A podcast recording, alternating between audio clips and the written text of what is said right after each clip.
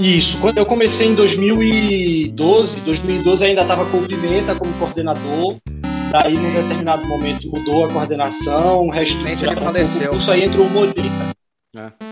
Sério, cara, o Pimenta faleceu. Você não sabia? Faleceu faz uns, não sabia, bicho. faz uns três anos, cara, de câncer. Putz, cara, que merda. É. Porra, Deus o tenha, bicho, que pena. É. Uma pena, né? É, ele foi. A gente teve um breve contato com ele, né? O cara é um dos, dos precursores aí do, do Transportation Design em São Paulo, né? Dá para se dizer. Sim, sim, com certeza. É, é não, é, ele, ele faleceu faz uns três, quatro anos, também me pegou de surpresa, que ele já tinha leucemia, né? Já, já tinha vencido já uma vez, sim. e depois, quando um sim. fevereiro, por aí. E a época que lançou esse negócio aí do Transportation, eu estava junto com ele lá, estava ajudando ele em algumas coisas, principalmente quando a gente começou a montar a sala de play, que era antes era ali na, na Torre da Igreja, ali, ali atrás. Sei, sei. Você dava a volta por trás, ia por lá, tal. Bem legal. No nexo lá, escondido. Né? É, o... Eu, eu, quando comecei, o Transportation estava ainda assim, o que o Transportation é hoje no IED, o Morita e você também ralaram né, para conseguir, porque era bem estava ali bem no canto, né, no espaço que sobrava, e aí é. o pessoal foi começando a, a atrair atenção para o ED com carro, patrocínio da Citroën e tal, e, e isso deu muito espaço, muita visibilidade para o Transportation crescer e ser o curso e ter o espaço e estrutura que tem hoje, né? É, o, o mais, mais o Morita, né? O Morita, e teve uma galerinha ali Isso. dos alunos, cara, que ajudaram muito, cara. Depois que transformaram a sala do jeito que ela se transformou foi mesmo, meu, assim, foi marcante mesmo. Ele mandou muito bem, cara. Morita mandou bem pra caralho. É, cara, o Morita, eu tenho até hoje, eu tenho o livro dele aqui, inclusive na minha prateleira, O Segredos do Design Automotivo. Design. Cara, eu acho que, assim, é um dos caras com que eu mais aprendi design, é com que eu mais aprendi a pensar criticamente design. E o livro dele, assim, ele tem, ele tem um livro de design automotivo que eu acho que ensina mais design do que, sabe, muitas outras coisas. A gente tem que resistir um pouco, né, a dizer que o design automotivo é o pináculo do design, porque nem é. Mas, cara, eu vou te dizer que eu peguei dois anos assim de pós-graduação que me ensinaram mais de design do que a minha graduação inteira. É, mas eu acho que era diferente. Você chegou até aula com o Caio Vação, no final das contas? Porque tinha uma época que o Caio Vação estava envolvido também, dando aula no. O Caio Vação. No Transportation. Não, ele não. No Transportation, não, cara, mas eu tive uma aula com ele no workshop que eu participei hum. em São hum. Paulo. Tá, tá. Tinha uma época que ele deu aula lá no, no Transportation, mas eu não sei quantos anos foram, não foram muitos. Ou ele só foi lá quando virou One Year. Eu sei que ele dava essa, essa coisa, porque ele estuda bastante essa coisa da mobilidade, né? Ele é bem assíduo, assim. Sim. É. E mais a nível sistêmico, né? E mais a nível, nível estratégico, né? Exatamente. Que é importante, porque realmente, assim, isso não é isso não é necessariamente um problema do curso de transportation design, mas o transportation ficava muito ficava muito decantado automotivo, né? É, que não é necessariamente um problema, é, mas realmente. É, como é que se pensa transporte de maneira mais estratégica, né? É.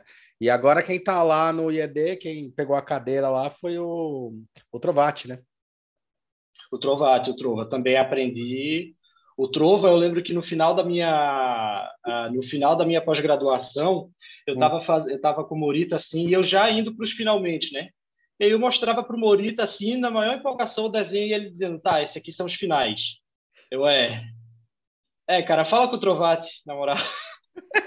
a gente juntou a galerinha, falou com o Trovati, o Trovati meteu uma semana de aula assim na gente, toma desenhar, toma desenhar, toma desenhar e nossa, velho, o que você vê ali naquela prancha de ali é assim, é, a, a, os finais de apresentação, aquilo ali foi by assim, by tutoria do Trovato. Se não fosse ele, uma semana a gente lá naquela sala dele ali no uh, atrás do, do aeroporto de Congonhas, a gente não pode escrever, né? chegado naquele nível. Cara, o Trova foi muito legal que ele conseguiu crescer, porque ele conseguiu criar uma didática que o pessoal aprende muito e ele está conseguindo Sim. fazer isso à distância. Sim. Que, cara, é difícil. Quem é já tentou aprender a desenhar à distância, já. o cara conseguir fazer uma didática disso é, porra. Não, ele manda muito bem, cara. Ele manda muito. É, tanto que ele acabou se dedicando a essa carreira, porque ele percebeu ali que tinha um core que ele era muito mais é, nesse ponto, nesse momento da vida dele, muito mais pontual, muito mais importante do que trabalhar dentro de uma, de uma indústria, né? Eu acho isso muito louco. Sim. isso, meu, incrível, cara. Olá, meu nome é Hulk Janelli, sou professor universitário, design de produto, sócio criativo da Atom Studios, youtuber e podcaster. E hoje a gente está aqui com o Gabriel Pontual. Ele é mais um daquela galera que participa daquela bagunça que é o DIBR. que é um. Estamos aí. Junto um monte de gente aqui do Brasil, exterior tal, que é um grupinho bem legal, é, juntando pessoas de design que eu acho bem bacana. E, cara, o legal do Pontual é que eu tava conversando aqui com ele, tava trocando uma ideia aqui nos bastidores, até um pouco antes de. Quando eu comecei a entrar em contato com ele, e, cara, descobri que a gente só não se esbarrou por milímetros, tá ligado? ele foi trabalha, ele foi estudar lá no, no, no IED, foi estudar uma coisa que muitas pessoas aí que estão ouvindo são apaixonadas e querem estudar e acham que é o ao concurso do design, que é o design automobilístico, né? E é muito legal que é, onde ele fez o curso lá no IED, e ele mesmo aqui, a gente comentando aqui no backstage, que como é, foi muito importante mudar o mindset dele do carro ou do veículo para o transporte, que é outra coisa totalmente diferente, né? Entender a cidade, entender o macro, assim por diante. Gabriel Pontual é designer industrial formado pela Universidade Federal de Pernambuco e pós-graduado em Transportation Design pelo Instituto Europeu de Design de São Paulo, com mais de oito anos de atuação e experiência na área de design industrial e UX, Design Research e inovação. Atualmente desenvolve produtos presentes nas prateleiras para marcas como Jacto, Wank, Condor, Hyder, Mormai, We Care Fitness, Agrato e Vente Sol. E além disso, ele tá falando que ele tá começando a se aventurar na história do empreendedorismo. Então vamos ouvir um pouco o Gabriel. Gabriel, queria muito te agradecer, cara. Valeu aí por ter aceito esse desafio e vamos que vamos.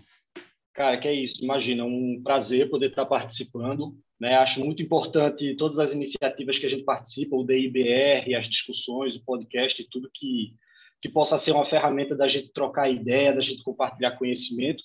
A gente sabe que é uma comunidade bem, é, bem assim dispersa e bem pequena, né? E, às vezes a comunidade pequena é fácil de se conhecer, mas no nosso caso também é difícil, é. né? Num país tão grande. Então, cara, eu, eu acho um privilégio estar aqui. Eu sou de Pernambuco, natural de Recife, né, mas é, mais nômade do que recifense, né? Eu já morei em sete cidades do Brasil, Puta sempre atrás do design.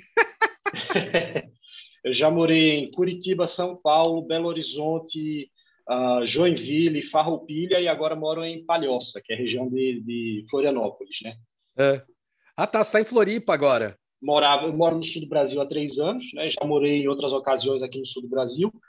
E é muito em função do que a gente estava falando antes, né? Que ah, é difícil encontrar uma pessoa de Pernambuco, pessoa do Norte, Nordeste para falar, porque realmente como as indústrias do Brasil elas estão mais concentradas no sul e sudeste, se você trabalha com industrial, é, é, é menos mais difícil né, sair uma pessoa desses lugares para vir para cá. Se você tem uh, rede familiar ou se você tem uh, uma conexão com o lugar onde você mora muito mais forte, é mais difícil sair de lá para vir para cá, porque é uma diferença cultural muito grande. Né? Uhum. Mas e aprender design de produto e eu na época não conseguia fazer isso em Pernambuco. Então eu fui saindo uma vez, duas vezes, três vezes para trabalhar e terminei descobrindo que eu sou um nordestino que gosta de frio. Então terminei, então, terminei vindo morar no sul do Brasil e é isso aí.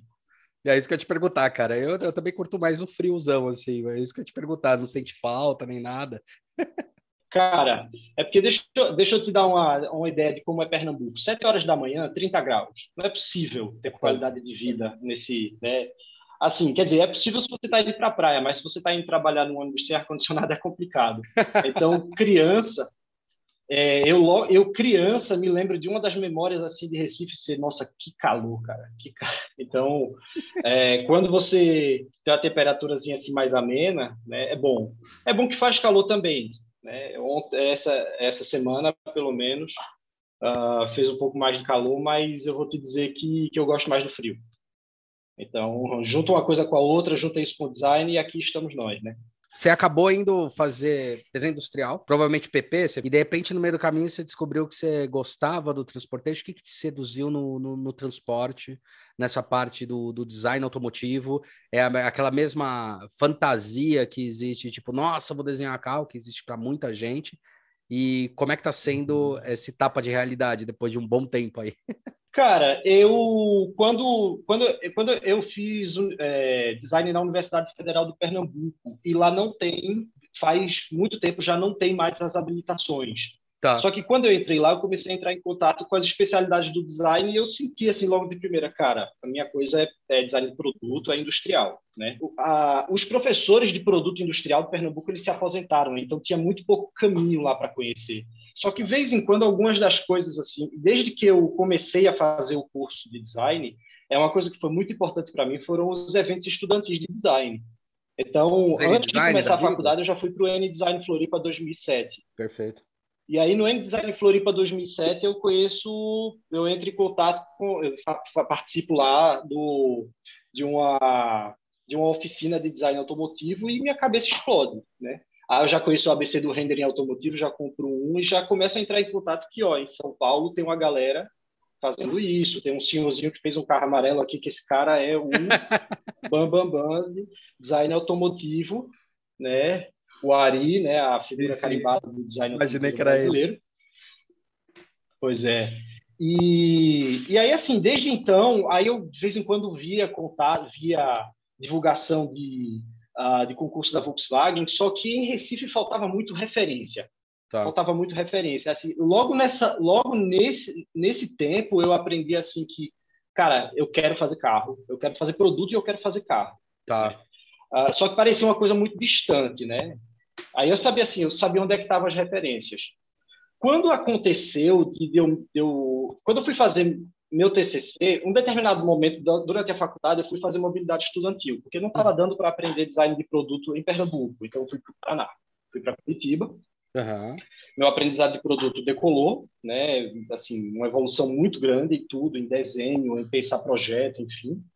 Eu volto para Pernambuco para fazer meu TCC, faço TCC em produto e focado na área de automotivo. Ainda assim, era um, era um ensaio tímido de querer chegar perto desse mundo, né?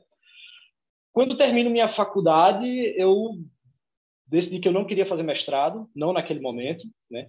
E vi a pós-graduação em Transportation da FAAP, né? Nessa época eu trabalhava com UX design, eu fiz o caminho contrário que muita gente está fazendo, eu trabalhava com UX design, uhum. Porque era o que tinha ali à disposição ao alcance em Recife, e foi muito bom, muito bom ter trabalhado com UX design em Recife. Eu trabalhei numa empresa chamada César, né? que é uma empresa do Porto Digital. E, cara, numa época que o UX Design no Brasil ainda estava engatinhando, sabe, ali 2011, 2012, uh, que não tinha nem metade das vagas do que tem hoje. E larguei assim, disse, cara, eu preciso ir para São Paulo, eu quero aprender a desenhar carro, eu vou trabalhar com desenho de carro, né?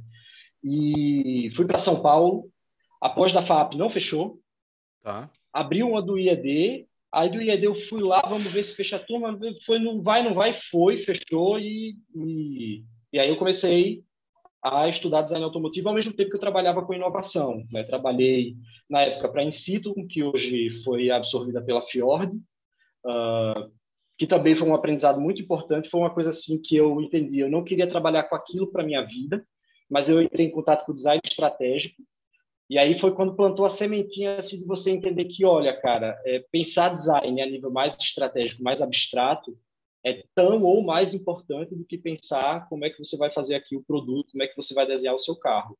Que como você desenha seu carro tem que estar inserido numa estratégia, num pensamento Sim. mais abstrato e de mais longo prazo do que a duração do projeto desse carro. Se o carro vai demorar cinco anos para ser feito, você tem que estar calculando esse portfólio de carros em 20, 30 anos. Né? Uhum. Uh, e me, me, ensinou as ferramentas de, de, incluir o design no o usuário no design. É, entrevistas em profundidade, ferramentas de cocriação. Foi assim valiosíssimo o aprendizado que eu tive nessa época trabalhando. E aí eu fiz de fato assim o projeto que hoje eu digo que é a minha Pietá, né, que foi o projeto que a gente falou que está lá no IED, que, que é esse projeto desse desse caminhão é, urbano. Né? A ideia era fazer o redesign do Acelo para 2020, numa época Sim. que a gente não fazia nem ideia de que 2020 ia ser um pandemônio, né? que ia ser um caos. Pode escrever, pode escrever. Se eu soubesse que ia ser assim, eu, Cara, que, que eu teria feito o quê? Então, mas o, o, qual, qual que era a projeção que você tinha feito para 2020? Agora eu fiquei curioso, cara. Qual que era a projeção que vocês imaginavam? Cara, ela não era apocalíptica para é. início de conversa. Né? Eu estava criando um caminhão, um caminhão movido a energias alternativas, híbrido, né? com um conceito estético super ousado, pensando em arquitetura, pensando num, num ecossistema urbano que pudesse absorver aquilo ali. Uhum. Né? E aí vem 2020 e mostra para a gente que, assim, uma, mostra para a gente uma coisa que a gente mais ou menos já sabia naquela época, né? que o nosso ecossistema urbano ele é insustentável é, então. em várias maneiras. Então, mas é por, né? isso, por isso que eu estou te perguntando, porque eu lembro que uma das discussões era Cara, será que vai precisar de tantos carros na rua? A grande discussão é, será que vai precisar de tantos carros na rua? Será que a gente vai ter que ter uma mobilidade melhor? Será que a pandemia não veio escancarar um pouco aquilo que vocês já vinham discutindo? Porque era uma discussão pesada. Falando, não vai precisar de tanto.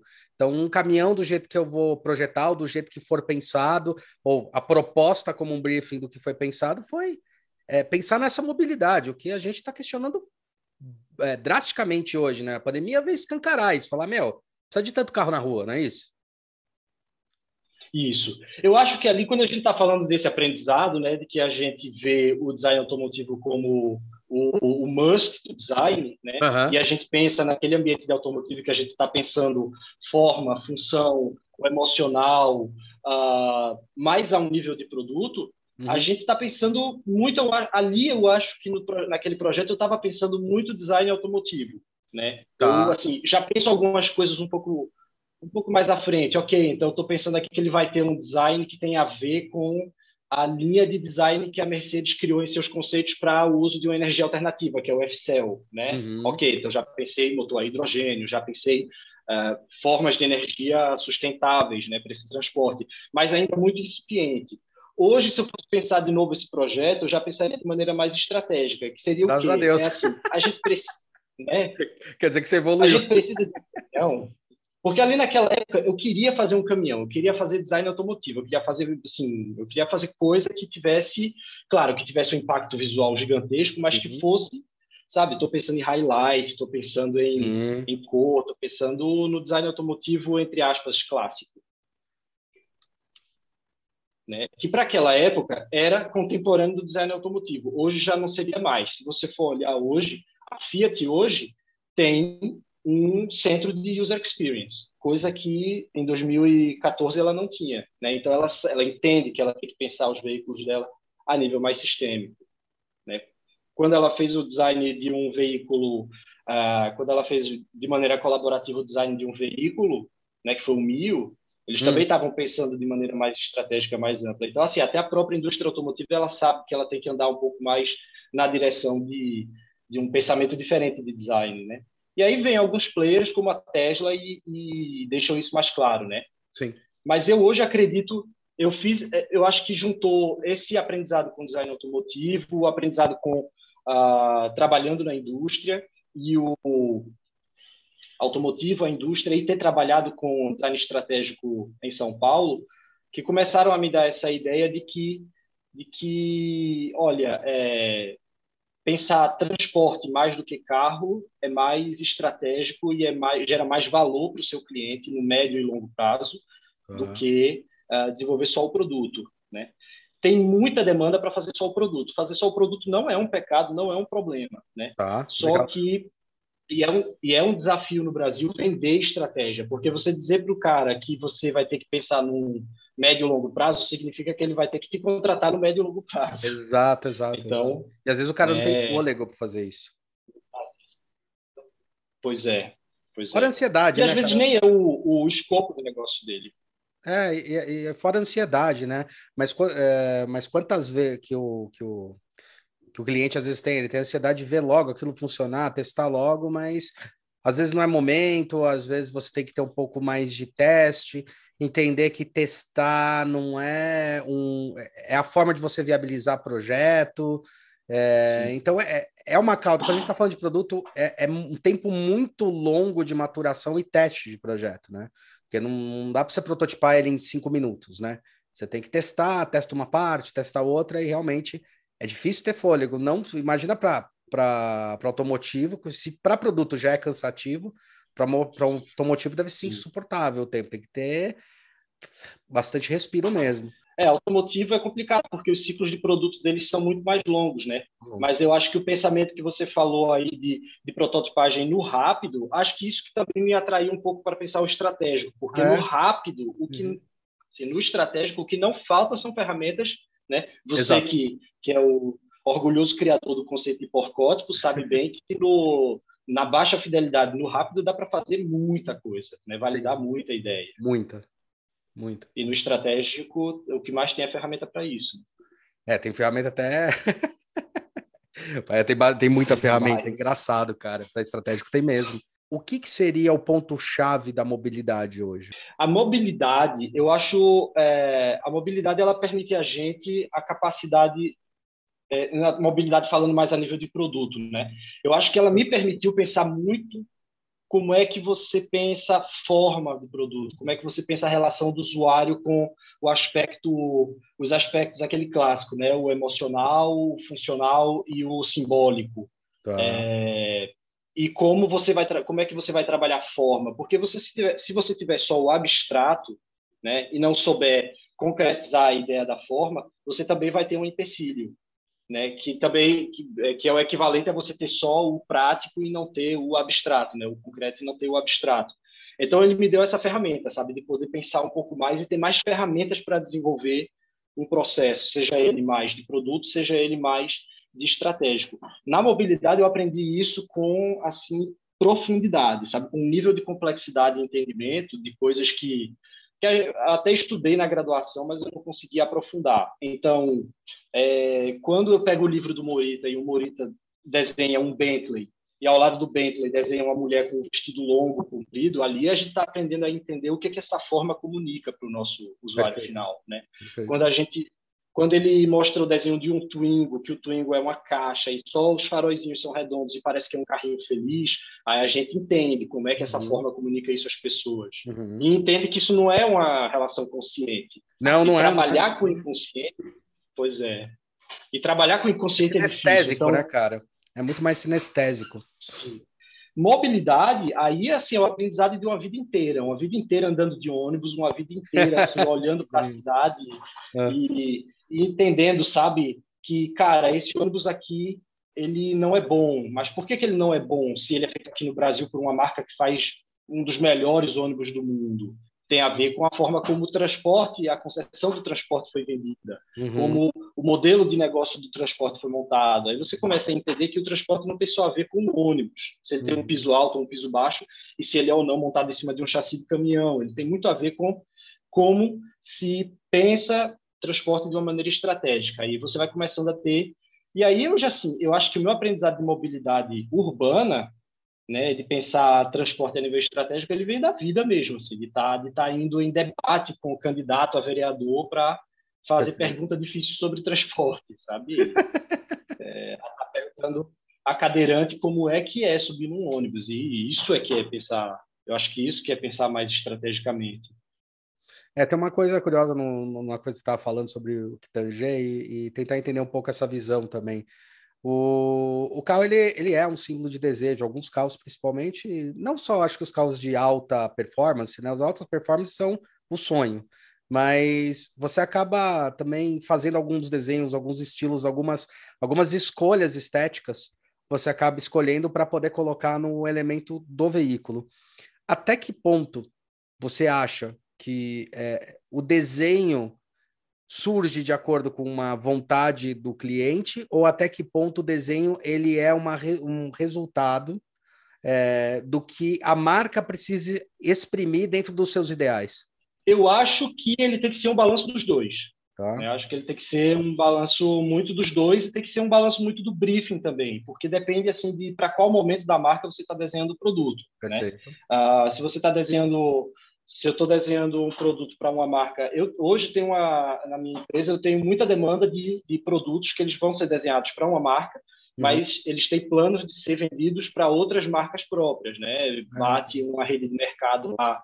Eu tenho um cliente que fabrica vassoura, Uhum. bate uma marca de mercado lá e diz: oh, Eu quero a tua vassoura, mas vai ser vendida com a marca do meu supermercado. Então uhum. você tem que criar aí um produto que ele seja para aquela marca, mas que não seja tanto para aquela marca, que seja assim. Então, um briefing é um pouco o design, né, as formas, a função, a comunicação da marca, o, o visual, o visual brand language, né, a linguagem visual da marca, ela vai ser menos forte ali e menos atendendo o desejo do, do cliente e mais do, do que o briefing pede. É, não, quis dizer. É, Menos assim, comunicar a marca do cliente, mais atender um briefing de um produto genérico, genérico do que. É um produto, você tem que criar é... tipo, um produto standard, mas que está falando sobre a linguagem do tempo, né? Tipo, ele tem que ser mais standard para conseguir ser. É quase fazer um isso, white label, isso. né? Eu, então, acho que ele tem que ser tem que ser mais um equilíbrio dessas questões, né? O, e o meio lugar comum fala isso, né? Mas uh, ah, para quem que ele vai vender, para quem que ele, que ele vai ser usado, você compreender que é o teu cliente real, que às vezes nem sempre dura dura aprendizado, nem sempre o teu cliente real é o usuário final. Perfeito. É, muito, muitas vezes você na verdade está vendendo, você está criando para o representante comercial. É. Uh, muitas vezes a cultura do teu cliente não permite uma participação de usuário é, de usuário final no processo de uhum. design. Uhum. Uh, tem essas relações. Então você tem que estar tá balanceando, eu acho que tem que estar tá balanceando tudo isso, né? E você estava comentando agora sobre o que você tem na sua empresa. O que parece, cara? Você montou uma empresa, qual é o teu... Por que, que você agora resolveu ser empreendedor? O que, que você descobriu? O que, que você percebeu que você podia fazer de maneira cara, diferente, incisiva, mais... Sinceramente, que eu nunca fui essa pessoa assim que saiu da faculdade, feito Levi Girardi, que o, o Levi saiu da faculdade com 19 anos e queria fazer a empresa dele, e fez a empresa dele. É, Nunca fui essa pessoa. né? Pois é. Não, é. assim, vou te dizer que eu queria sair para trabalhar na Volkswagen, na real. Eu queria sair para trabalhar assim na, na Questunor, uhum. sei lá, sabe? Uhum. Mas eu queria trabalhar em um lugar. Só que a, voltas que a vida dá, né? Eu trabalhei com esse cara que hoje é meu sócio, que é o Fred Prates Veríssimo, Frederico Prates Veríssimo, que é daqui de Santa Catarina também. Tá. Trabalhei com ele numa consultoria de Joinville, que hoje não existe mais, né, que é a Design Inverso. Tá. E quando Conheço. E quando eu trabalhei com ele, foram assim seis meses de trabalho que foi uma um, novamente uma curva de aprendizado muito grande, uma quantidade de aprendizado muito grande e uma sinergia entre eu e ele muito grande, sabe? Uhum. E foram seis meses, ok, saí de lá. E depois, alguns dos clientes começaram, né, com, o, com a saída dessa consultoria da cena, alguns clientes começaram a chamar a gente, a falar diretamente com a gente, porque lembravam da gente de projetos que a gente desenvolveu. E a gente começou a fazer um projeto, dois, e aí eu e o Fred a gente começou a pensar assim, cara, e se de repente a gente pegar esses esses freelas que estão aparecendo, começar a se organizar como uma empresa, começar a fazer um atendimento, a gestão, né? Vamos gente, vamos começar levando isso assim no, no segundo, no terceiro expediente, né? Como um, um side, como um, sempre, um, um, um side expediente né, um side hustle, né, como se fosse assim, só o nosso extra e tal, o nosso plano B. E aí ele concordou e a gente fez a nossa marca, começou a fazer o nosso nome. A gente começou com um cliente, e esse cliente a gente pode falar é a Condor, né? Outros outras outros setores da empresa começaram a chamar a gente para trabalhar, outros clientes começaram a chamar a gente e tudo isso assim, a gente não estava fazendo nenhum esforço de venda, né? Era só gente que com quem a gente tinha trabalhado no passado que veio falar com a gente e a gente disse, ó, oh, agora a gente é uma empresa, agora a gente é mais profissional, né? Uhum. E aí, no início desse ano, uh, a gente já começando a desenvolver site, já começando a fazer projetos, e faltando tempo para fazer site, de tanto projeto que tinha. Básico. E esse ano, esse ano a gente parou em um determinado momento, juntou todas as notas fiscais, assim, viu o quanto que a gente faturou e disse, cara, isso aqui não é isso aqui não é um não é frilinha, não, cara. Isso aqui foi uma empresa esse ano, sabe? Uhum, Se você. É, uh, daí eu olhei assim, cara, se, se isso aqui, no segundo, trabalhando com isso aqui, como, como plano B, tá dando isso aqui, imagina se eu dedicar tempo como plano A, né? E aí esse ano eu resolvi tomar a decisão de eu estava trabalhando com o Fred em uma indústria local aqui de Palhoça, né, daqui de Santa Catarina. Eu resolvi me desligar, me afastar desse emprego uhum. e me dedicar integralmente à, à minha empresa, que é a Ciclo Design Consultoria. Ciclo Design. Uh, tem Instagram? Né? Tem Instagram? Ciclo com Y. A gente, cara, eu é, é, é uma desgraça. Não, só para a gente colocar aí embaixo, para a galera começar a seguir, ó. Vou, é, né, porque é uma desgraça, porque toda a nossa cara institucional não existe. Não existe nosso site, não existe nosso Instagram, por pura falta de tempo e porque a gente realmente está estruturando isso. Né? Então, uhum. fica aqui como um, um é, uma admissão de culpa desse pecado da, da cara da minha empresa. Então, cara, então, cara, eu acho que é, tem um negócio aí, é interessante porque muita gente fala isso, né? Assim, quando está começando e tal. Mas, meu, eu não sei, eu, eu comecei a refletir muito sobre isso, porque é assim, não que não precise ter uma marca, não que precise não ter uma cara, nada disso, mas quando você percebe do jeito que você você veio, né, que é normal, tipo, é exatamente o que você falou, né? Quem saiu da faculdade e decidiu fazer a carreira própria, acabou começando a tomar essas decisões. Eu lembro que a gente pô, já começou a tomar a decisão do logo, qual seria o logo da Nó, cara, em dois anos antes da gente se formar, né? Assim, entre aspas, né? Dois anos antes, porque foi no final de 98, 99, a gente se forma em 2000. Então, lá no final de 98, a gente pensou tal e começou a estruturar. E eu lembro quando a gente se formou, principalmente eu e o Léo, a gente trabalhava numa outra empresa, né? E, puta, era uma treta, cara. Eu tive que pedir na outra empresa uma redução de carga. Eu falei, ó, quero trabalhar meio-dia.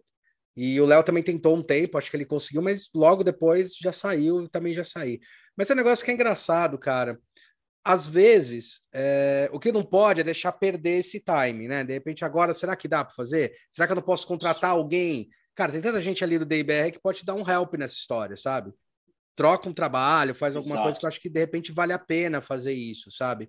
Mas, porque é uma coisa engraçada. Quando você está começando do jeito que vocês começaram, vocês começaram como trabalhando, tentaram como freela, que é normal, perceberam que existe um ativo aí, perceberam que existe uma, uma é, realmente o faturamento é melhor, né? Vocês perceberam esse faturamento. Eu não sei se é uma culpa, você entende, é, Gabriel? Eu não sei se é uma culpa assim, tipo, puta, a gente não tem, meu, o momento foi exigindo que você precisava fazer naquele momento. Eu já vi muitas empresas, de repente, montarem tudo e não estarem preparadas para é, absorver o mercado, não estarem preparadas para realmente não tem cliente, não está preparada para absorver isso, né? Então eu não sei se existe uma meia culpa. Eu sei, muita gente se culpa e fala, puta, agora cresci ou agora que aconteceu tal coisa, precisava ter montado o logo. Não, não precisava, não era o momento. Precisava tanta coisa acontecer, precisa uhum. saber qual era o momento. Talvez agora seja, entendeu? Então é só uma, uma coisa que eu já vim refletindo há muito tempo. É, eu concordo contigo. Eu acho que assim, se está sustentável sem você ter feito isso, é, tanto melhor, né? Mas que, que, é, que é, assim, pelo menos atípico você ter uh, um escritório de design que não bota sua cara na rua, isso eu acho que é, né? Tanto que a gente, a gente vai recair naquela discussão de, assim, se você não participa de prêmio de design, vai ser mais difícil você arranjar cliente, né? E quando você ganha um IF, uma ideia, um Brasil, um BDA, é tanto melhor, né? Sim. Mas é, eu entendo assim que é, é reflexo. A gente teve, a gente está com um ano de existência. Uhum. Esse um ano de existência foi trabalhando assim em formato soft opening. A gente não tem ainda nenhum produto que a gente desenvolveu que esteja no mercado, então a gente nem uhum. poderia colocar certas coisas a gente não poderia colocar no site, né? Uhum. Então eu entendo que que é um pouco de ansiedade minha também. Eu concordo com você assim que que também tem que esperar um pouquinho as coisas chegarem no tempo certo, né? É um dos aprendizados que o, o empreendedorismo está me dando, sabe? Sim. Uh, tem muita coisa bacana que eu estou aprendendo em, com, nessa iniciativa de empreender, que trabalhando como assalariado antes eu não, não conseguia. Gestão, organização financeira, contrato. Agora eu estou no meu desafio de estar tá gerenciando uma equipe, né? A minha primeira vez que eu gerencio uma equipe, que sou eu e mais uma pessoa que estamos desenvolvendo um projeto.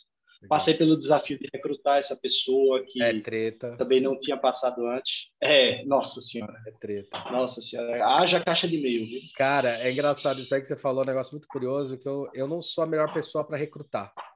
Mas eu sou a melhor, melhor pessoa para comandar, mas eu não sei recrutar. É muito engraçado. Ah, cara. É, mu eu, é muito... eu vou te dizer que eu tenho muito a aprender, viu? Nossa, cara, recrutar é foda, velho. É, eu, eu vou, assim, eu tô aprendendo essas, essas coisas, assim, de quais são nossas forças e quais nossas fraquezas, sabe? Se daqui isso não der certo e eu for para uma entrevista de emprego, eu vou estar tá matando, cara. Porque agora sim eu tô aprendendo o que são minhas forças e minhas fraquezas. Quando você é empreendedor, eu acho que você aprende bem isso.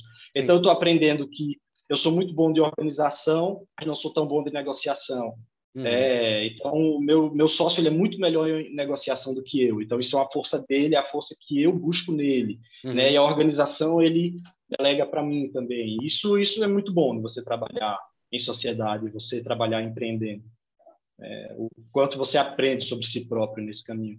É, não cara. que assim eu, eu também não eu também eu resisto um pouco sabe a falar essa coisa de sou empreendedor porque eu vejo muito assim o uso do empreendedor como ah, essa casta de gente que é superior e que leva o Brasil para frente porque é quem está empreendendo uhum. eu sei que essa galera come um pão que o diabo amassou também Sim. eu sei que eles têm um mérito também mas eu resisto um pouco até porque ah, cansa um pouco né essa é, cara, você está ralando também, assim, o pessoal que está lá do outro lado também está ralando, né? Mas Sim. eu agora consigo compreender mais um pouco esse lado também, sabe? Realmente é, é uma experiência top, muito massa. É, que é outro, é outro, é outro mindset, cara. Você tem que mudar muita coisa. Eu, eu acho que uma das coisas que foi mais difícil, eu não sei se tem gente empreendedora na sua família. Na minha família tinha um, né? Na minha família inteira, que era meu tio, e, cara, foi, uma das coisas mais difíceis foi tentar explicar para as pessoas, assim, da família comumente, né? Você, comumente na família, tentar explicar para as pessoas, e às vezes até para cair a ficha para mim, que é assim, cara, eu não sou um assalariado, então não tenho décimo terceiro.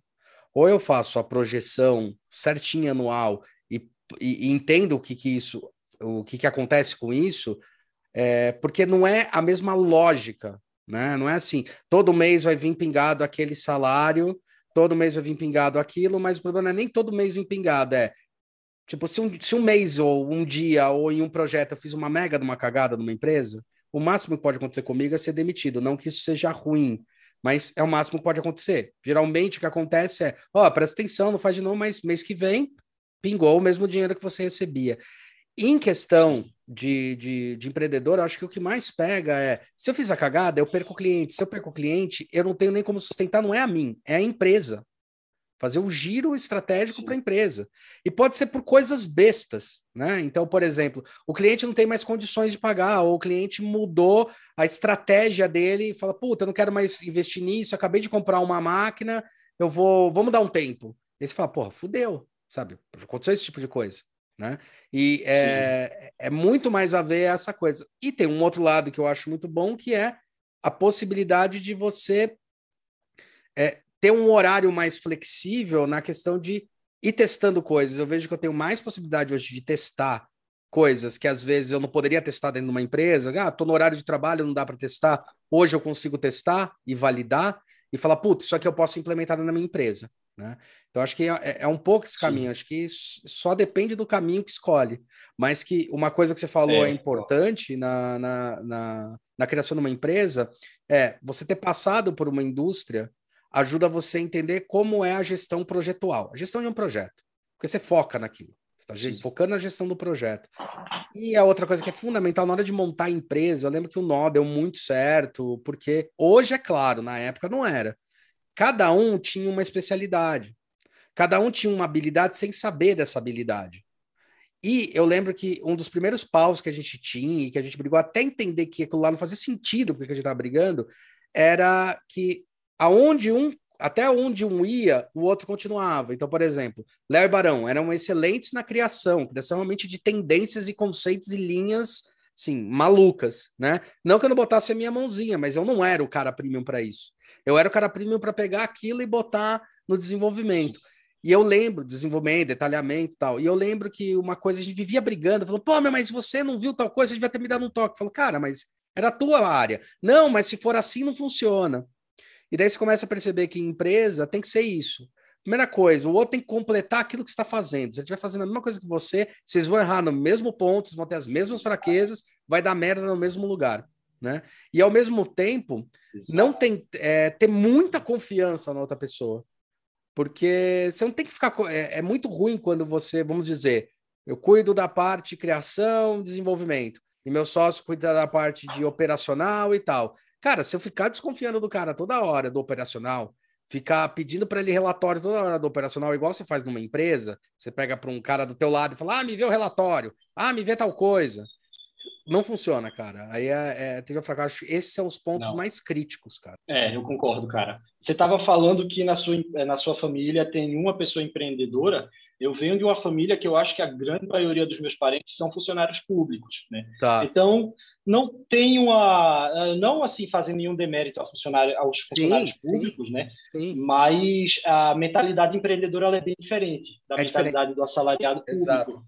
Então, assim, nunca, foi uma coisa que na minha família nunca teve, a exceção de uma avó que eu tive, da minha avó, que ela teve uma agência de viagem. Tá. E ela falava, mas era uma coisa que ficava assim meio ecoando no vazio, sabe? Uhum. Faça a sua própria faça sua própria iniciativa, faça sua própria iniciativa. E eu meio que resistia porque assim eu não sei, não sabia nem por começar. Eu hoje sou empreendedor, acho que por acidente. Mas quando eu vim para o sul, eu entrei em contato com uma mentalidade que é sim mais empreendedora. É uma das coisas também que eu não tinha lá estando no Nordeste, que eu uhum. passei a ter mais contato aqui. Uhum. Então eu começo a ver assim gente que o cara Cara, o cara abriu a pizzaria ali dele, assim, meio na tentativa e erro, e, assim, no boca a boca, deu certo, em pequenas regiões, em pequenas cidades, em pequenas comunidades, aprendendo aos poucos, testando pequeno, errando pequeno, para depois fazer maior, sabe? Uhum. E comecei, assim, a, a entender certas coisas. Esse um ano de operação que eu tive até hoje com o Fred também foi assim mais de aprendizado do que de, de execução de numa escala maior. E aí acontece bem isso que você falou mesmo, né? Você tá ali brigando, você tá ali tendo que equilibrar um financeiro muito mais delicado. Você até para sair para essa aventura, teve, eu tive que ter um planejamento financeiro meu, né, para dizer, ó, oh, ok, eu vou sair agora. No último um ano teve coisa caindo, pingando todo mês se eu tiver agora seis meses sem pingar nada, o que é que eu vou fazer? Né? Uhum. Né? Quem é que vai estar sobre, embaixo do meu guarda-chuva? Uhum. Né? Quais vão ser as consequências? O que é que eu tenho que ter aqui na minha carteira? Né? A sazonalidade do tipo de produto que eu estou vendendo, né? Isso pega bastante. Exatamente. Tem temporada, tem sazonalidade. Eu posso contar com esse cliente aqui em qual época, em qual tempo, né? Eu tenho um cliente que o projeto está meio parado porque não vem chip da China. Uhum. Então, o próximo projeto que eu vou ter com esse cliente, né, já já não posso contar, né? Você tem que fazer um planejamento meio mãe de Ná e uma coisa meio assim, em caso de emergência, quebre o vidro, né? E caia, tem lá um, uma, uma graninha. Meio mãe de Ná foi boa. né, um pouco um pouco assim nos búzios e no tarô, nas cartas e um pouco assim, OK. É, Essa, é, isso aqui esses eu sei dias... Esses dias é aquele dia que você olha para o horóscopo e acredita nele, né? Bem isso, né? Eu preciso acreditar em alguma é. coisa. Vai dar tudo certo o seu dia hoje, ai, graças a Deus, cara. É bem por aí. Então, por exemplo, contratação de equipe. Por hora, estou fazendo mais freela para testar, para uhum. ver como é que vai ser, como é que uhum. funciona. Uhum. Né? Pra, no futuro, a gente vai conseguir contratar alguém de carteira assinada, depende do volume que a gente conseguir crescer. Perfeito. É, tá sendo, mas, mas é bem isso que você falou, concordo bastante, cara. É você fazer o seu planejamento para caso dê errado, né? sempre tem que ter o backup, e testando, dando pequenos passos, errando pequeno para conseguir fazer crescer e o negócio florescer se não tivesse, se eu não tivesse tido assim sinais positivos de que o negócio pode crescer, eu realmente não estaria me arriscando. Mas tome, assim, tomei uma decisão ousada, aprendi que com a minha mãe tem que fazer primeiro e dar a notícia depois quando o negócio estiver mais ou menos resolvido. Sim, sim. Né? Porque se você disser, mãe, vou largar meu emprego e vender os meus projetos na, na praia. Né? Não. É, não, é, é, exatamente esse ponto aí que eu estava falando sobre não ter ninguém empreendedor na família. Porque olha e fala, tá, não, é. legal, é. mas, meu, e o dinheiro? É, tipo, é resultado, né? Exato. Tipo, era engraçado, eu virava, eu lembro que eu virava, falava, não, mas você não tá ganhando. Eu falei, mãe, eu tô ganhando, você quer saber o que eu tô ganhando? Aí eu falei pra ela, falou, pô, mas onde é que tá essas coisas? Eu falei, mãe, tantos por cento vão pra empresa, tantos por cento reinvestimento, tantos por cento tal, tantos por cento tal, isso daqui é a coisa que entra no meu bolso. E eu tomei a decisão de que metade disso eu vou retornar pra empresa, porque eu não preciso. Eu não preciso ter tudo Sim. isso de dinheiro ou ter esse dinheiro esse mês. Eu vou retornar para a empresa para criar caixa. Falo, você entende isso? Você entende essa coisa? Não existe a lógica de tipo, pega o teu salário, guarda uma parte. Não é a mesma. É, é outra lógica. É questão de investimento, Sim. como, o que, que você vai investir naquele momento. Puta, precisava investir em tal coisa nesse momento, que seja um novo computador, que seja é, é, um novo sistema operacional, ou que seja uma pessoa que talvez eu precise. Né? Puta, esse não é o momento. Ou eu vou apertar mais para cá para é, lidar mais ali, porque agora eu tenho que pensar como eu vou bancar esse cara durante o ano. Porque afinal, meu funcionário tem 12 salários mais o 13 terceiro, né? E eu continuo tendo 12 salários. Exato. Continua tendo 12, não adianta? Sim. Ninguém muda isso. Tem uma empresa que fala, nossa, vou te contratar, vamos fazer um FII mensal, e no FII mensal eu vou te pagar o 13 terceiro. Não existe isso. Não existe FII mensal com o 13 terceiro. Pois é. É, eu não... Eu, como eu não sou um perfil assim, Steve Jobs, que todo mundo diz que não vai funcionar e você vai lá e faz funcionar, né? Eu precisava também preparar, assim, é, minha família e as pessoas ao meu redor para isso, né? Ah, mas nem e tem uma Jobs vez, assim, foi uma lição cara. de vida nem Steve Jobs, você vai ver o coisa dele, você vai ver o quanto de furada que ele entrou, quanto de merda ele fez. E, normal, empreendedor. É, o cara foi demitido da própria empresa, né? Sim, sim. Fez a Next, que não, não é nada. Tipo, quem que é sim. a Next? Né? Tudo, fez, ah, investiu na Pixar, legal, mas não, cara. Tem uma frase que até conversando com o Morita foi uma coisa interessante. O Morita fez, né? Lá a empresa dele é a Moritz e foi punk pra caralho, tá? Ele até conta algumas coisas da história. Sim. E ele fala: Meu, é engraçado como no Brasil, se você quebra. Eu achei interessante isso que ele falou, porque eu já tinha vivenciado coisas parecidas, mas eu achei que a frase dele foi muito boa. Fala, cara, quando você quebra aqui no Brasil, o cara te acha um derrotado. Quando você fala que você quebrou lá fora, ele que já participou de algumas coisas lá, os caras te olham com respeito. Porque fala, ah, você quebrou, então é você que eu quero contratar, que você sabe onde está onde tá o calo, né? Onde pega o negócio. Sim. Então também tem um pouco disso, tem um pouco de ficar apontando os dedos, ficar apontando as coisas, né? Eu acho que essa é o, é, é, é o que a gente sofre no, no, no, empreendedorismo, assim. É, eu acho, cara, eu não tinha essa visão, mas eu, eu acho que tem, que tem um pouco isso uh, no Brasil, sim. Acho que a gente pode até levar isso aí para outros campos, sabe? Falar de uma demissão no Brasil é um pouco complicado. É uma coisa que no LinkedIn você vai querer esconder. Numa entrevista de emprego você não pode falar que foi demitido, né? Ou pelo menos fica, você fica meio putz, é, esse aqui, não, não fui demitido, eu saí para explorar novas. É, é, não, cara, é, você foi. Mas a coisa do a síndrome do derrotado e a gente entender assim que, que cara, que essa derrota, que você quebrar, que você falhar, é uma parte natural do processo e não uma, uma chaga, né? Eu acho que faz, faz bem parte da nossa cultura aqui no Brasil mesmo. É bem isso que você falou, cara. Ah, eu senti, eu senti bastante peso quando empreender. É bem, bem complicado. É, eu acho que nunca foi, foi, foi fácil assim, né? Nunca foi fácil para os meus, para alguns dos meus familiares. Eu vou te falar que agora um irmão meu talvez esteja entendendo mais depois de muito tempo porque ele resolveu empreender. E daí caiu a ficha de coisas bestas, assim, tipo, poxa, cara, é isso? Falar, é isso, é isso, meu. Você não sabe o dia de amanhã, você não sabe mesmo. Você prevê, você, você projeta, mas você não sabe.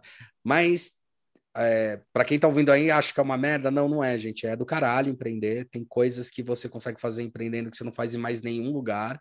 É, não sei o, as experiências que o Gabriel teve, mas as minhas foi a quantidade de testes, a quantidade de manobra, a quantidade de possibilidades que dá é enorme. Por, dando um exemplo bem claro, hoje o podcast nosso, que parece uma coisa simples de fazer, banal, é só colocar o microfone e tacar pau. Cara, toda semana tem que rodar um podcast. E agora eu tô me cobrando toda semana tem que rodar também um vídeo. A gente tem três vídeos no YouTube. Isso é empreender. Isso gera dinheiro e gera negócio. Já gerou muito negócio pra gente, Exatamente. né? E as pessoas às vezes não entendem. É, e uma coisa que é legal de ter um empreendimento é assim: hoje eu marcando uma, uma entrevista com alguém, igual eu tô marcando com o Gabriel, igual eu marco com alguns, para mim, na minha agenda, se você for na minha agenda, ela tá olhando ali como reunião de negócio, porque isso daqui é, faz parte da estratégia. Então, isso é um, é, é um negócio bem, bem interessante na questão do você empreender mesmo, você pode fazer esses testes e dar essas possibilidades, mas, meu, é o tempo todo. É, eu acho assim, eu lembro muito do, a gente falou muito do Morita, né? Eu lembro muito assim quando eu fazia uma coisa no projeto e ia mostrar para o Morita na orientação e perguntava: "Isso aqui está certo?" E ele falava: "Cara, não tem escolha certa ou errada. Tem a escolha, né? O que você fizer, você vai por um caminho e você vai aprender uma coisa nesse caminho. Eu não sei assim dizer se eu diria para as pessoas empreenda. Eu acho que cada um tem que entender se, se esse é o caminho para ele ou não, né? De tá. repente ah. entender se vive melhor num, num ambiente de mais segurança e, e mais focado, como é o assalariado, sim, ou se realmente sim. testando, experimentando e conduzindo mais na condição de empreendedor, né? Agora, eu vou te dizer assim que é exatamente isso que você falou. Eu, é, eu reforço que eu estou aprendendo coisas e praticando coisas empreendendo. Em oito anos assim de, experiência como assalariado, eu não consegui praticar, né? A liderança, a organização de projeto, a gestão de cliente, essa, esse, essa responsabilidade que a bola está contigo. Isso são coisas muito importantes. No dia a dia de um ambiente assalariado é possível ter, mas é menos, vai ser com menos intensidade, eu acho que nesse. E menos cagaço também, na... né, cara? Vai, vamos ser honestos, é. cagaço, porque tua bunda não tá Sim. na reta. pois é, tem paraquedas para abrir, né? É, tem, tem paraquedas para abrir. No... O que que te deu o clique para você falar, vale a pena ser ter a minha própria empresa. Não vou falar de empreendedor, mas ter a minha própria empresa vale a pena. Porque assim, tem uma coisa que tudo bem, o salário te garantiu aquela segurança financeira, né? É, aquela estratégia financeira, mas o que, que te deu o um clique na cabeça para falar, cara, eu posso fazer mais se eu tiver mais possibilidade? Eu, porque assim, entregar relevância para o mercado é muito normal é, não sei como é que foi a sua mentalidade, mas a minha mentalidade de quando saiu da faculdade. Eu saí da faculdade, vi os veião no mercado, né? Veião no mercado, aí a gente tá falando, o próprio Questo já era velhona no mercado, é, alguns já eram falar, Mel, eu vou pegar os clientes, eu, puta, se eles estão fazendo isso, eu posso fazer melhor. E depois você percebe que não é meio por aí a história. Né? Demo, teve um grau de maturação para entender, uns três, quatro anos, para entender, não, cara, é o que eu, como empresa, a nó pode entregar, é diferente do que a outra empresa pode entregar, então, portanto, onde a gente pode ir? Foi aí que a gente acertou o prumo do barco, né? Que hoje até, acho que você viu lá a entrevista com, com, com, o Levi, e até brinquei com ele, que foi aquela coisa. Quando juntou com esse nó, juntou a fome com vontade de comer. Qual era essa fome com vontade de comer?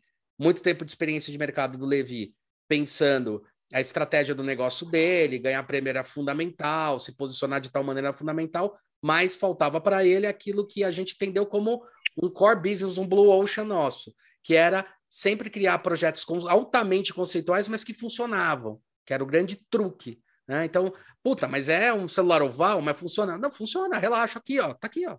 A gente fez funcionar, né? A gente fez funcionar várias coisas. E de repente essa junção, qual você acha que foi o clique que você percebeu? Eu posso fazer melhor sendo alguém empreendedor, alguém colocando as minhas ideias do que é, do que simplesmente só trabalhando numa empresa que eu sei que eu vou fazer uma coisa legal direito, mas fora eu consigo fazer mais. Cara, eu acho que foram, foi um conjunto de várias coisas, sabe? Eu acho que assim, quando eu era quando, eu fazia frila e via hum. que quando é você conversando de igual para igual com o cliente, é, o, a, a, a, a sensação de responsabilidade, de efetividade das suas ações de projeto são muito maiores, quando você tirava muito mais intermediário da, do processo de decisão. A importância que eu sentia do meu trabalho foi um fator. Eu acho que no ano passado, sabe, quando eu comecei a perceber que um cliente estava chamando outro, chamando outro, chamando outro na, dentro de uma mesma empresa, eu tive essa sensação. Quando eu parei no ano passado, vi que a empresa tinha um ano e eu juntei todas as notas fiscais e disse, cara, isso aqui é sustentável financeiramente eu tive também essa sensação, sabe? Na própria reação dos clientes, quando você, você sabe, cara, quando você mostra merda, você sabe que você está mostrando merda, quando você mostra coisa boa, você sabe que você está mostrando coisa boa. Uhum. E você vê a reação das pessoas diante disso, e quando eu mostrava e via que a, que a, que a galera gostava, e via que meu trabalho estava sendo mais efetivo em atender briefing, em gerar valor, em agregar, empreendendo do que sendo assalariado, né, e que eu estava me adaptando mais uma cultura de empreendedor do que uma cultura de assalariado, quando juntou tudo isso, eu disse, cara, né, eu preciso sair um pouquinho aqui da, da segurança do... Eu acho que também quando, assim, quando eu chegava em casa, sexta-feira à noite, e virava madrugada fazendo projeto, sem ver a hora passar, sabe? Cansava, cansava, ficava, né? É foda se trabalhar no terceiro expediente. Mas, cara, quando você sente que aquilo ali é você, aí dá esse estalo, né? E dava isso, mas eu assim, no longo prazo isso aí não é bom, né? Você vai ter um burnout se você continuar assim no longo prazo. Fica aqui o conselho, gente, não trabalhem no terceiro expediente para sempre. Mas acho que foi isso, sabe? Juntou tudo isso. Quando botei na balança, eu disse, é, vale a pena. Acho que acho que, que é isso. Acho que dá para tentar. Vamos tentar, nem que seja para quebrar a cara. Quebrar a cara é válido também. Sim, sim, sempre. Mas ah, não quebra, não. Isso aí acho faz parte do processo mesmo. Depende de como você depende de como você é, analisa o que é quebrar cara ou não, entendeu? O que, que é o que você entende como grau de aprendizado Sim. ou quebrar cara. Se você não tiver com medo de quebrar cara, você vai quebrar cara toda hora, porque toda hora você tá aprendendo alguma coisa e fala, ih, caralho, né? Podia ter fazido, feito melhor, né? Podia ter é. fazido melhor, como eu costumo zoar. Mas o que eu, o que eu queria te perguntar é teu, na tua linha de trabalho, no teu processo design, no teu processo de criação, de desenvolvimento, o que, que você hoje sabe que entrega melhor do que você entregava? Por ter a própria empresa, o que, que você eu vê entrego... que você pode entregar melhor mesmo? Assim, você fala, caralho, eu consigo dar alma e realmente entregar isso daqui de uma coisa mais relevante. Cara, eu preciso pensar o que eu consigo fazer hoje melhor assim do que Cara, eu acho que hoje a gente consegue fazer mais rápido a coisa assim, de entender qual é a necessidade, testar rápido, entregar rápido, né? Porque uh, justamente aquilo que eu falei, assim, a gente tirou mais intermediários do processo. Perfeito. Então a gente tem menos gente para pedir permissão. Uhum. Então quando a gente está tratando direto com o cliente e assim, sou eu e o meu sócio, né? Ou eventualmente eu e a minha equipe, junto com o cliente dire direto, Sexta-feira passada mesmo a gente estava fazendo isso, estava apresentando e ó, isso aqui não está exatamente o que é o escopo, então ok, então se me dá uma horinha, a gente vai desligar aqui, uma horinha, eu e a minha equipe a gente vai prototipar embaixo, a gente já volta. Já voltamos na mesma tarde, já, já beleza é isso, acertamos, prototipa, faz. Isso aí, sabe? Ah, então essa, esse processo de fazer mais rápido, tomar decisão mais rápida, porque tem menos gente no processo, é mais objetivo, a escala é menor, eu consigo fazer melhor do que quando estava numa equipe que tinha 10 pessoas, uh, dois níveis de liderança, muitos setores conversando, e aí você começa a entender que tem muitas relações de poder envolvidas uhum. no processo de tomada de decisão do design. Como esse processo, como o processo de tomada de decisão do design agora tem menos gente, eu estou conseguindo fazer menor, porque eu consigo me movimentar melhor nele. Você ainda está dizendo coisas para automotivo? Como é que está essa tua jornada quanto à carreira? Cara, no automotivo, hoje, hoje eu estou mais focado realmente em desenho industrial de produto, né? Então eu defino como eu defino o meu trabalho como design de produto é um termo que está uma transição para o digital. Eu costumo dizer que eu trabalho com tudo que tem que sair de uma linha de produção, uhum. ou tudo, né? De alguma linha assim, ou de uma linha de produção fordista mesmo, ou de uma assim, de uma oficina, de um ateliê, enfim. Arts and crafts. É, eu trabalho a maioria é, a maior parte dos meus projetos são de, proje de produtos físicos ou industriais, né? Tenho projetos andando com clientes de user experience, né? A gente está desenvolvendo MVP uh, ah, para um cliente Legal. de user experience que por questão de NDA não posso informar, dar mais detalhes sim, sim, do que sim. isso. Uh, mas automotivo, Automotivo, eu tive algumas experiências, mas assim, acho que até 2018 eu fiz alguns projetos automotivos. Chegamos a ter clientes, ah, mas assim, não design automotivo carro, né? Uhum. Máquina agrícola, principalmente. Que legal. Um projeto de máquina agrícola e você tinha que desenvolver ele quase totalmente como um projeto automotivo, à exceção do Clay, né? Ah. Que uh, pelo menos o mercado agrícola brasileiro difícil trabalhar com Clay aqui no Brasil, apesar de que marcas como a Jacto tem, teriam. Né, se Muito eles bem. estiverem trabalhando hoje, que eles montaram o setor deles, eu não ficaria surpreso se amanhã tiver um produto da Jacto no auto design. Mas assim foi mais pontual, sabe, cabine de trator, a possibilidades que apareceram, uh, redesign de um ou outro veículo agrícola que, que apareceu, mas é muito pouco. Hoje a minha, hoje eu ainda tento manter um estudo de design automotivo. Eu fiz recentemente um curso de Alias, né? Ainda é um ainda é uma, uma meta pessoal aprender ilhas, uh, mas gosto muito, sou apaixonado por carro, apaixonado por carro. Né? Tô sempre, sempre tô lá no grupo que aparece uma coisa de carro, tô comentando. Sim, sim, sim. Mas é, é eu acho que hoje, hoje está é, mais difícil. No, no meu pipeline de projetos ainda está mais difícil, mas Uh, tem, tem caminhos. Eu descobri que o mercado agrícola no Brasil ele é um caminho muito grande para trabalhar é design enorme, cara. Pouco explorado, é gigantesco, desde, é. desde ferramentas complexas, como você está falando, como ferramentas simples mesmo. E, meu, e as tecnologias Sim. embarcadas hoje na agricultura é, são insanas, cara, que o pessoal não tem noção. Mas é insana as tecnologias embarcadas dentro da agricultura. Tecnologias de robô, de inteligência Sim. artificial, de percepção, de coisa no, na própria, no, no, próprio mercado agrícola, cara. Tem muitos designers das antigas, como é o Petzold, o, puta, o Bonancini, o Seragini. O Seragini fala também bastante disso. Fala, cara, tem um mercado tão grande e ninguém está explorando isso. É um mercado aí bilionário e ninguém está explorando. Isso aí é interessante, cara. Esse mercado realmente. Pois é. Cara, o mercado agrícola, ele. A gente, eu vi isso quando eu trabalhei um pouco com a Jacto, quando a Jacto era cliente da Design Verso né, uhum. que tinha esse potencial muito grande. Você uhum. começa a olhar os grandes players de mercado no Brasil, você vê que tem, é, você vê que a Stara, que fabrica máquina agrícola aqui no interior do Rio Grande do Sul, está investindo em design. Você vê a Jacto formando o seu próprio setor de design, contratando designer para trabalhar dentro de casa, não mais terceirizado. Uh, você vê o próprio design evoluindo dentro da Marco Polo, que hoje é consolidado, hoje é consolidado, mas a evolução dela nos últimos 20 anos, a Comil, a Buscar, uh, e aí ver essas saídas assim fora do, da Volkswagen, da Ford, da Fiat, que são caminhos possíveis.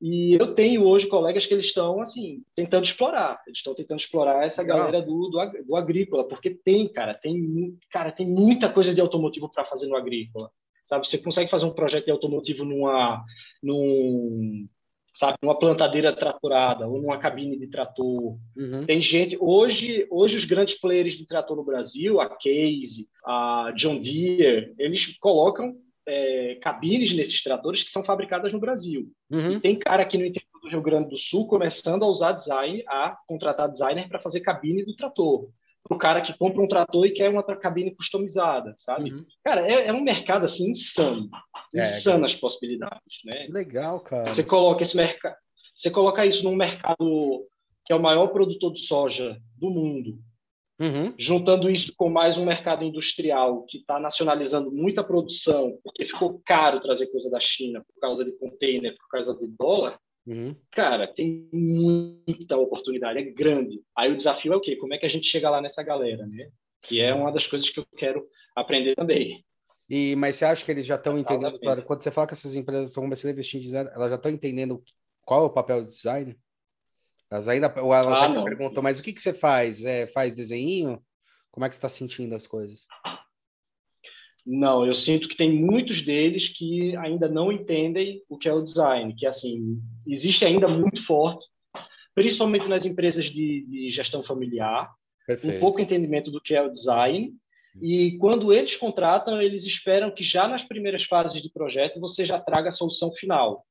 Então é um trabalho de educação difícil, uhum. difícil, né? às vezes desgastante com alguns clientes, a educação do design. Você uhum. entendeu, cara? A gente organizou isso, está aqui o nosso cronograma. Lembra que a gente assinou um contrato com ele, anexado?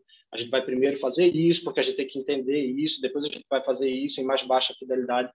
Às vezes, projetos eles desandam no meio do caminho. Sim. Com alguns, Muito. eu tenho já experiências de alguns clientes, inclusive do mercado agrícola, que deram errado por falta de entendimento do cliente, do cliente chegar ao ponto da desconfiança, né, dele não confiar mais em você porque ele não entendeu como é que o projeto foi estruturado. Apesar de que está tudo lá, preto no branco, no contrato, tudo anexado. Né? Então é um trabalho. A gente sabe que o mercado brasileiro tem um pouco de entendimento de design, a gente sabe como o design é pouco estratégico aqui no mercado brasileiro. Se você comparar, por exemplo, vamos comparar com os Estados Unidos, é injusto, né? Mas se você comparar com a Argentina, acho que, que na Argentina talvez até tenha, apesar de que ela tem o problema de ser, ter se desindustrializado muito uhum. fortemente, uhum. mas tem um entendimento mais complexo do que é o design lá. Aí, assim, o Sebrae eventualmente entra com muita ação para fazer esse meio de campo, né? E aí é aquela, e aí é principalmente no processo de financiamento. Ok, ó, a gente vai a preço, você faz programas assim de projetos de design a preços mais baratos para o cliente entender o que é design. Uhum. E muito cliente sai desses programas do Sebrae como Design Export né? entendendo realmente. O Apex, você faz parcerias de design muito, muito frutíferos esses programas do Sebrae e de outras agências aqui no Brasil para melhorar esse entendimento. Mas ainda é um longo caminho. E é como eu estava te falando, né? A gente não, a nossa dificuldade de vender mais estrategicamente e mais no longo prazo, ela vem um pouco disso também, um pouco desse entendimento que ah não, design eu preciso do cara para me dar um negócio bonito aqui e beleza, o resto eu me viro. É, mas aí você tem que dizer, ó, cara, não. Inclusive é por isso que a minha empresa se chama Ciclo porque a gente acredita na ideia de um design cíclico, que quando uhum. esse projeto termina, ele dá início a uma nova necessidade de, de você estar tá pensando novamente em design, novamente esse projeto, novamente quando esse quando esse projeto vai morrer, o que, que vai nascer daqui, uh, qual é a nova estratégia, o novo caminho. Muito bom, cara. É... Muito bom. Mas é desafios do, do design brasileiro, né? Desafios. Eu, eu acho que, para cara, no meu ponto de vista, essas coisas que eu tô convivendo é desafio do design mundial, cara. Pois é. Mesmo assim, só grandes empresas entenderam. Pequenas empresas, independente de onde estejam, Ainda continuam é. dando algumas falhas em alguns pontos, assim. Normal. A gente também tem que aprender. Gabriel, a gente deu aí uma horinha e pouco, cara. Queria te agradecer. Quero saber se você quer deixar algum recado final, quer deixar algum contato. É com você. Cara, eu acho. Eu queria, assim, novamente reforçar o agradecimento do espaço, né? Cara, como você pôde ver, eu gosto pra caralho de falar e falo. Que bom. Que nem o homem da cobra, mais que o homem da cobra, né? Uh, mas, assim, agradecer novamente a iniciativa e agradecer novamente o espaço, porque é muito bom estar podendo falar do trabalho, é uma forma de reconhecimento. Uhum. E isso aqui é muito importante para a gente gerar comunidade, né? No DIBR e para quem está fora do DIBR também, trabalha em outras frentes do design brasileiro, acho que isso aqui é muito importante, porque a gente às vezes se perde, né? Seja pelo geográfico, seja porque a gente está começando, a gente se perde por falta de referência. E na minha carreira muitas vezes faltou assim proximidade com a referência e, e é muito importante isso aqui. Eu acho que isso aqui dá referência para muita gente e dá conhecimento para muita gente. Traz o melhor e o pior do mercado brasileiro para todo mundo, para todo mundo ter essas referências, né? Mas, mas é isso, cara. Só reforçar assim, agradecer e dizer para a galera que acreditem no design, porque eu já cheguei a quase desistir do design, mas, velho, acreditem no design no Pixonele. Velho, design é, é. A mim, pelo menos, eu amo o que faço e estou aprendendo muito fazendo isso e estando nesses espaços. Tá? É, agradecer novamente a todo mundo que toca a comunidade do BIBR, porque aquilo ali também é de um valor assim inestimável, né? Porra. Fazer um agradecimento para a galera que toca aquela comunidade. É isso, bicho. Mandar um abraço e, e um abraço aí para todo mundo que toca comunidades dessas iniciativas. Um beijo para minha mãe, para meu pai e para você, né? Aquela coisa. Exatamente, principalmente para você, né? O... Não, legal, cara, perfeito. Eu, eu acho que é isso aí mesmo. Acho que o, o importante é, é como a gente vai se colocar, explicar. É isso aí. É isso aí, cara. Queria agradecer mais uma vez. Valeu. E é isso aí, cara. Manda um abração aí pro teu sócio, que é foda. Beleza. Grande abraço para todo mundo aí, galera. Valeu, um abraço. Um abraço, galera. Bom dia, boa tarde, boa noite. Não se esqueça de se inscrever no nosso canal lá no YouTube aqui no podcast, nos agregadores. Dá joinha aí e ó, acompanha nós. Até a próxima.